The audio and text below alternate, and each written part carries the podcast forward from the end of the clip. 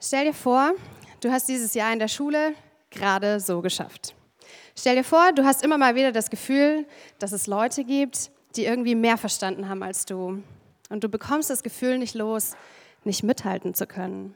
Zu jung, zu unsicher, ungenügend.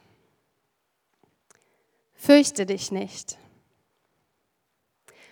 Oder stell dir eine andere Situation vor. Stell dir vor, du beobachtest, dass in deinem Land ganz viele komische Dinge passieren.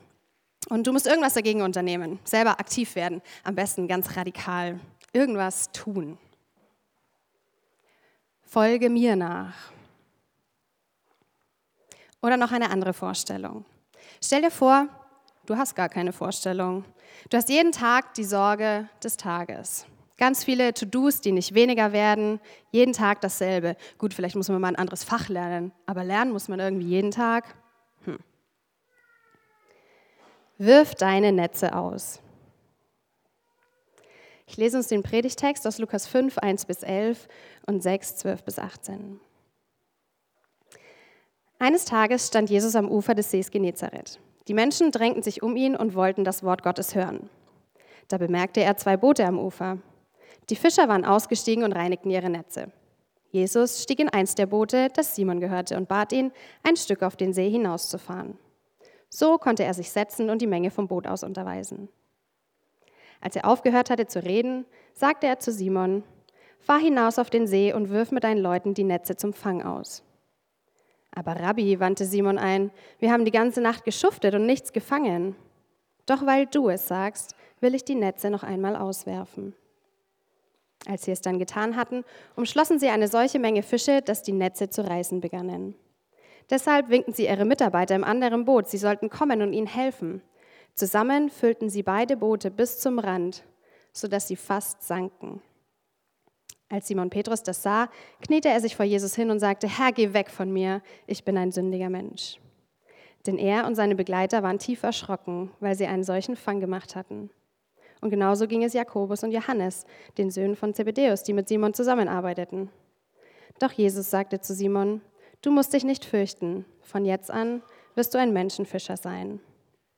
Dann zogen sie die Boote ans Land, ließen alles zurück und folgten Jesus. Damals zog Jesus sich auf einen Berg zurück, um zu beten. Er betete die ganze Nacht. Als es Tag wurde, rief er seine Jünger herbei und wählte zwölf von ihnen aus. Er nannte sie Apostel Sie waren Simon, dem er den Beinamen Petrus gab, und Andreas, sein Bruder. Jakobus und Johannes, Philippus und Bartholomäus, Matthäus, Thomas, Jakobus ben Alpheus, Simon, der zu den Zeloten gehörte, Judas ben Jakobus und Judas, der ein Sikarier gewesen war und ihn später verraten hat. Ich habe uns heute Morgen einen Text mitgebracht, von dem ich dachte, dass er ganz wunderbar in die Situation passt und ein paar Beobachtungen zu diesem Text gemacht. Jesus steht hier ganz am Anfang seines Weges. Er hat schon ein paar Tage als Wanderprediger und Wundertäter äh, hinter sich und irgendwas scheint dieser Mann an sich zu haben, was Leute fasziniert und begeistert. Sie kommen, um ihn zu hören. Und Jesus spricht. Er sucht einen Weg, wie ihn alle hören können. Der Einstieg ins Boot war da die beste Möglichkeit. Von da aus musste er nicht rumschreien und alle Leute bekamen Zugang zu dem, was er zu sagen hatte. Und Jesus steigt ausgerechnet in das Boot von Simon Petrus. Die beiden haben eine Vorgeschichte. Ein paar Absätze vorher heilt Jesus die Schwiegermutter von diesem Simon. Jesus steigt also nicht so ungefragt ein. Und nachdem sich Petrus und seine Kollegen angehört haben, was Jesus so von sich gegeben hat, redet er zu ihm ganz persönlich. Jesus, der Zimmermann, lädt den Fischer ein, nochmal die Netze auszuwerfen. Das klingt ungefähr so. Du kommst gerade aus der Schule zehn Stunden. Drei davon waren Mathe und zwei Latein. So ungefähr. Dann sitzt du über deinen Hausaufgaben und machst sie. Und äh, jemand kommt auf dich zu und sagt, oh, kannst du mir bitte einen Gefallen tun? Es gäbe da in der Schule noch diese eine Physikaufgabe, die unbedingt noch gemacht werden müsste. Und die erste Reaktion? Yay, unbedingt. Ähm, bei manchen vielleicht. Oder auch nur bei wenigen. Äh, und ich kann Petrus hier total gut verstehen, dass er sagt, Wirklich, Jesus? Dein Ernst jetzt? Aber er sagt es trotzdem mit einer Ehrfurcht vor diesem Mann, den er schon hat Wunder tun sehen. Auf sein Wort hin wirft er die Netze nochmal aus. Ein Vertrauensschritt. Und meine erste Beobachtung, die ich da gemacht habe, ist, dass Jesus hier ganz im Alltäglichen begegnet.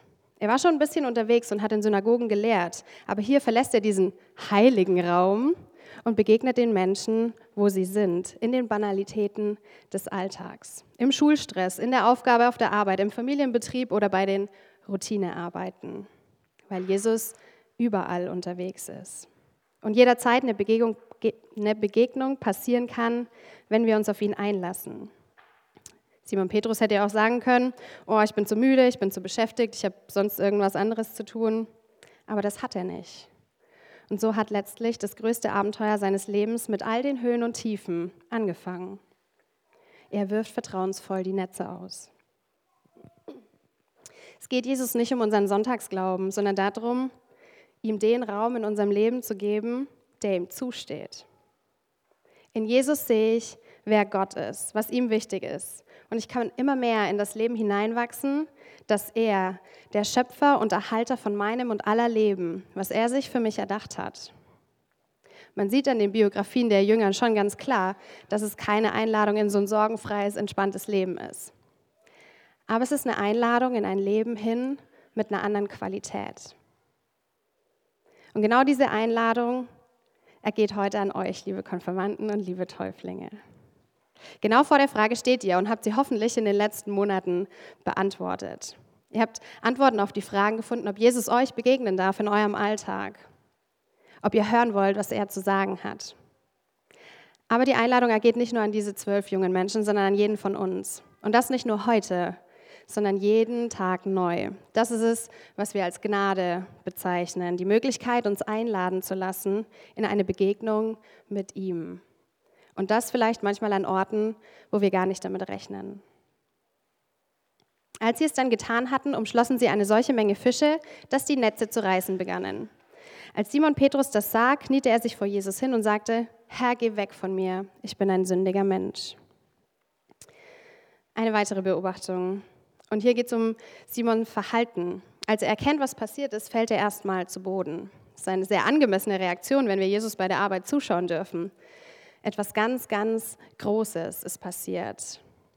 Und Simon Petrus kann gar nicht anders, als zu erkennen, dass er gar nicht so groß ist, wie das, was da gerade passiert ist. Er findet sich im Gegenteil wieder, ganz unwürdig und klein und unter seinen Möglichkeiten bleibend. Hier steht das Wort Sünde. Damit ist nicht gemeint, dass er was Falsches gemacht hat, sondern dass er erkennt, dass er nicht derjenige ist, der in Gottes Augen sein könnte. Und es ging an der Stelle nicht nur ihm so, sondern allen, die mit ihm im Boot saßen. Jesus Erkenntnis und Selbsterkenntnis gehören immer zusammen. Simon Petrus trifft hier Gott in Person. Wir nennen ihn auch Jesus. Und im selben Moment erkennt er, wie er selber ist. Und das kann manchmal ganz schön wehtun und unbequem sein. Obwohl Petrus hier eine Selbst- und eine Gotteserkenntnis hat und sich eigentlich zurückziehen möchte, lässt er sich von Jesus einladen weil das letztlich die bessere Wahl ist. Wie gut, dass Jesus nicht auf, das, auf die Bitte von Petrus reagiert hat, wegzugehen. Gerade wenn wir schlecht von uns denken, können wir sehen und erleben, wie gut Gott ist und wie gut er von uns denkt. Jesus geht nicht weg.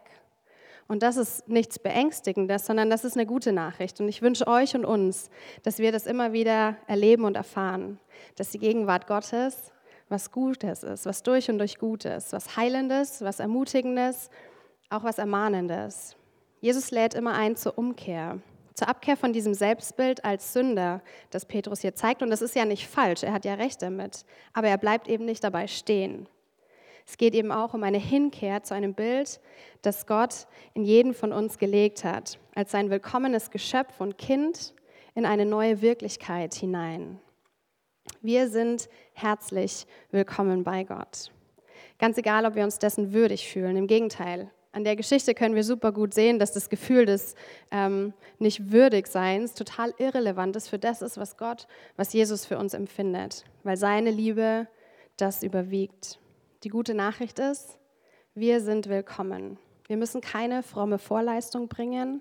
Wir sind geliebt und gerufen, jederzeit und überall egal wer wir glauben zu sein. Und das zeigt uns Jesus in der Reaktion in dieser Geschichte super gut. Er geht gar nicht auf die Aussage von Petrus ein, sondern er gibt ihnen einen Auftrag. Doch Jesus sagt zu Simon, du musst dich nicht fürchten, von jetzt an wirst du ein Menschenfischer sein. Dann zogen sie die Boote an Land, ließen alles zurück und folgten Jesus. Bei jeder Story in der Bibel, bei der Menschen Gott und seiner Größe begegnen, muss er erstmal sagen, hab keine Angst, fürchte dich nicht weil Gott schon auch was Geheimnisvolles an sich hat, was Großes. Aber weil er eben so gut und so heilig und so liebend ist, dass wir damit irgendwie erstmal gar nicht klarkommen. Und jedes Mal, wenn Gott das zu jemandem sagt, dann signalisiert er ihm gleichzeitig, ich habe noch was vor mit dir. Jesus sagt, dass er Simon gerne in seiner Truppe hätte. Und in all den anderen Nachfolgestories ist das ganz genauso. Er verwendet immer Worte, die sein Gegenüber verstehen kann. Hier ist es der Menschenfischer. Und die Jünger sind losgegangen und ihm nachgefolgt. Sie haben sich einladen lassen. Aber nicht nur das. Sie waren auf einmal zu einer Gruppe zusammengewürfelt, die ohne Jesus so vermutlich gar nicht bestanden hätte. Nachdem er die ganze Nacht im Gebet verbracht hat, hat er sich zwölf Männer berufen, die nicht nur seine Jünger waren, sondern auch seine Apostel. Es ging ihm also nicht nur darum, Jesus zu folgen, sondern auch Gesandte und Boten von Jesus zu sein. Denn nichts anderes bedeutet das Wort Apostel übersetzt. Er hatte eine Aufgabe für sie. Und das bringt mich zu meiner letzten Beobachtung. Wir sind nicht nur Gerufene. Nicht nur ich bin gerufen, sondern wir alle sind Gerufene. Und wenn sich ein paar Leute von Jesus rufen lassen, dann entsteht das, was wir als Gemeinde oder Gemeinschaft bezeichnen. Eine Gruppe verschiedenster Menschen, die manchmal unterschiedlicher nicht sein könnten. Allein wenn wir uns die ersten zwölf mal anschauen, da sind Handwerker, die auf einmal predigen. Da sind die Kollaborateure, die sich von Jesus rufen lassen in eine ganz neue Welt. Da sind die Radikalen, die mit allen Mitteln versuchen, ähm, ihre Vorstellungen umzusetzen und dann einen anderen Weg kennenlernen. Und diejenigen, die irgendwie gar nicht so laut und auffällig waren, von denen wir nicht so viel wissen.